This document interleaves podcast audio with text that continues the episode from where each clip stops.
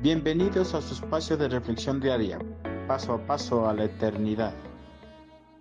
Tenemos libertad para entrar a la presencia de Dios. En las congregaciones cristianas hay hermanos que a pesar de llevar muchos años de haber aceptado a Cristo en sus corazones, todavía tienen dudas acerca de su entrada al trono de la gracia de Dios. Esta incertidumbre causa que no lleguen a una correcta madurez en su caminar en Cristo ni que se involucren en los diferentes ministerios de las congregaciones a las que asisten. A los que tienen dudas acerca de su entrada al lugar más santo de Dios, el escritor de la epístola a los hebreos les conforta a través de estas palabras. Hermanos,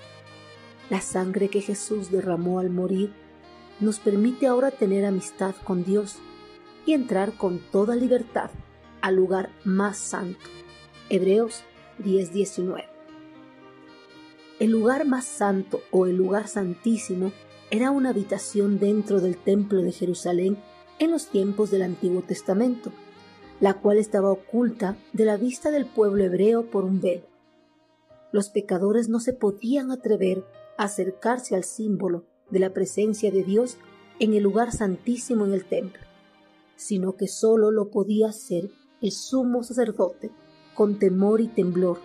y lo hacía una sola vez al año en el día de la expiación, cuando ofrecía sacrificios por los pecados de la nación y por sus propios pecados. La sangre de Cristo derramada en la cruz del Calvario quitó el velo que cubría el lugar santísimo del templo y gracias a esto todos los creyentes pueden entrar a la presencia de Dios en todo momento.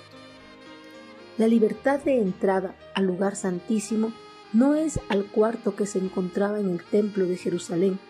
ni algún otro templo terrenal como en los tiempos del Antiguo Testamento,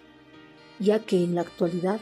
Dios no tiene un lugar especial donde solo una casta especial de hombres pueda aproximarse a Él. En vez de ello, todos los creyentes podemos acudir a su presencia por fe en cualquier momento y desde cualquier lugar de la tierra ya no tiene que haber ni un ápice de duda en nuestro corazón ni en nuestra mente acerca de nuestra entrada a la presencia de Dios Padre, porque la sangre de Cristo derramada en la cruz nos da total libertad para entrar y acercarnos abierta y corporalmente a la presencia de nuestro Padre eterno que está en el cielo.